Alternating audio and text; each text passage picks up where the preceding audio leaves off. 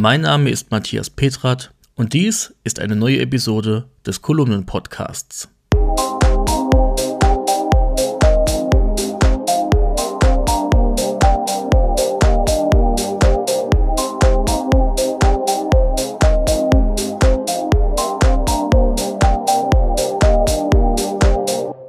Dieser Podcast kommt mit freundlicher Unterstützung der Firma Delta Dor Rademacher GmbH aus Riede im Münsterland. Delta Dor Rademacher GmbH ist ein Smart Home Hersteller, der für innovative Produkte und einfache Bedienung steht. Über dessen Smart Home System HomePilot lassen sich Rollläden, die Heizung, elektrische Geräte, Licht oder auch das Garagentor steuern. Die clevere Hausautomation kann nach und nach erweitert werden und lässt sich zum Beispiel auch über Alexa, Google Assistant und über Siri Kurzbefehle steuern. Mehr dazu findet ihr in der Episodenbeschreibung. Und jetzt fangen wir an. Die letzten Zeichen von iTunes. In 2023 wirkt der Begriff iTunes wie ein technischer Dinosaurier.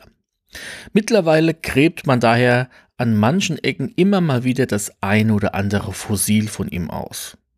Doch an manchen Stellen lebt iTunes noch still und heimlich und zeigt damit die letzten Zeichen von iTunes auf. Dass iTunes ein alter Software-Dinosaurier ist, hatte ich schon sehr ausführlich beschrieben und auch den Werdegang von iTunes aufgezeigt iTunes startete 2001 und war softwaretechnisch lange davor als Soundjam MP bekannt. Wenn wir von 2001 sprechen, dann reden wir auch von dem iPod. Auch reden wir von dem iPod Hi-Fi, dem ersten Apple TV und auch von dem ersten iPhone im Jahr 2007. Und ebenfalls reden wir von 2010 und dem ersten iPad. Und wieso? Weil iTunes der Knotenpunkt von allem ist und immer im Mittelpunkt dieser Dinge stand.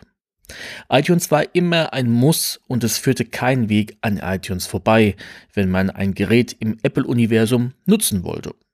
Nur iTunes konnte diese Geräte mit einem Mac und auch PC synchronisieren und damit erst das Aufspielen von Musik und Videoinhalten umsetzen.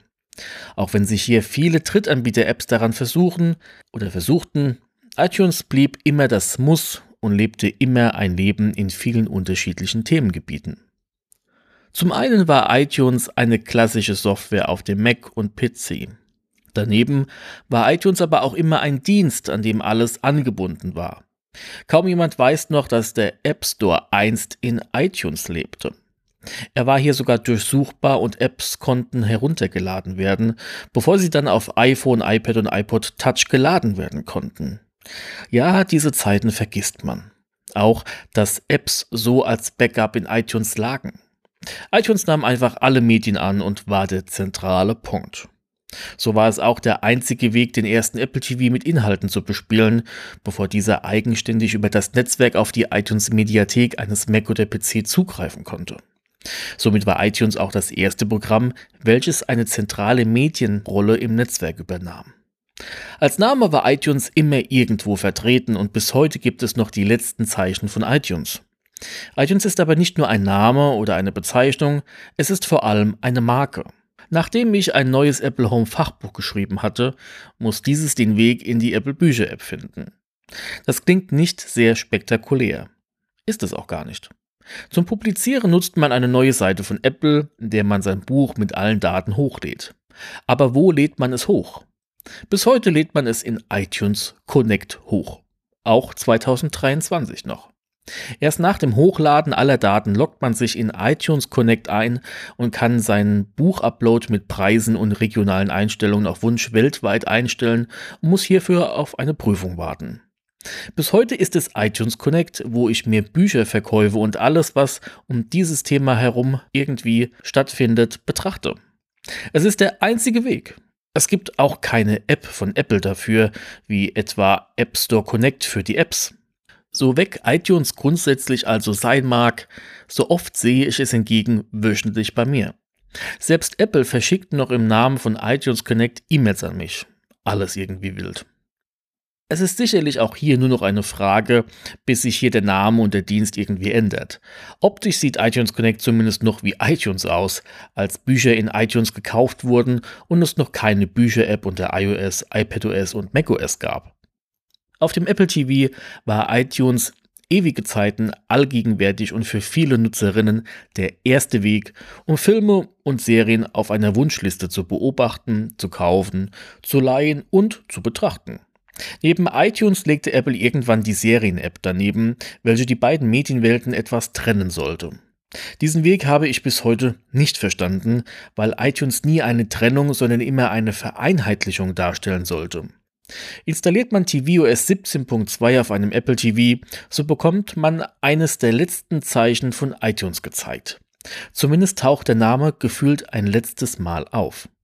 Nachdem die Kinotrailer-App bereits verschwunden war, verschwindet nun der Begriff iTunes auf dem Apple TV. Aber keine Angst, nur als App. Dass Apple seit Jahren komplett auf die Apple TV App setzt, ist vollkommen nachvollziehbar, denn es ist der einzige korrekte Weg, um alle Videoinhalte an einem Ort zu bündeln.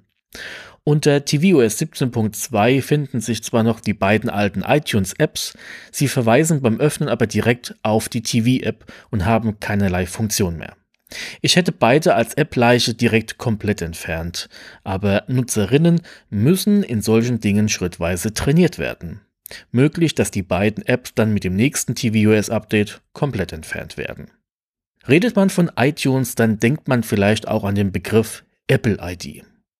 Dieser Begriff stammt ebenfalls aus der Zeit von iTunes und hat sich auch bis heute gehalten. Heute hängt hier aber kein iTunes mehr dran, sondern nur noch ein Store. Dahinter lebt dennoch ein altes Konstrukt von iTunes, das wir ganz selten mal durchblitzen sehen. Gerade verschachtelte Hilfeseiten haben gerne noch ihren alten Look und Charme von iTunes und wurden bis heute nie aktualisiert. Man muss aber nicht weit blicken, möchte man etwas von iTunes sehen.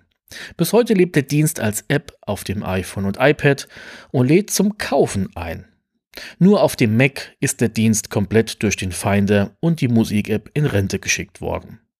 Selbst unter Windows kennt man heute die Musik-App von Apple, welche sich zwecks Marke aber Apple Music nennt. Und doch erhält man iTunes noch für Windows. Apple Music ist das neue iTunes. So sollte es sein, ist es aber in vielerlei Punkten bis heute nicht, weil iTunes sich in allen seinen Jahren nicht nur auf Musik fixiert hat, wenn es auch mit dieser Medienart anfing. Das Aufspalten von iTunes ist schlicht eine sehr langwierige Sache, dass Nutzerinnen immer iTunes als Anlaufpunkt für Medien im Kopf hatten. Diesen Gedanken zu splitten bedeutet, einen Lerneffekt anzustoßen. Auch daher ist unter tvOS 17.2 noch iTunes als App, aber mit einer Erklärung vorhanden. Bis iTunes wirklich komplett verschwunden ist, werden wir daher noch die letzten Zeichen von iTunes sehen und erkennen. Ich war einer von sieben und wir unternahmen viele Autoreisen, lange Autoreisen. Und das war vor iPhones, iPads und DVD-Playern in Autos. Ich erinnere mich noch daran, wie neuartig es war, als ich meinen eigenen Walkman bekam, um Musik hören zu können. Das ist ein Zitat von Phil Schiller, ehemaliger Apple Marketing Vizepräsident.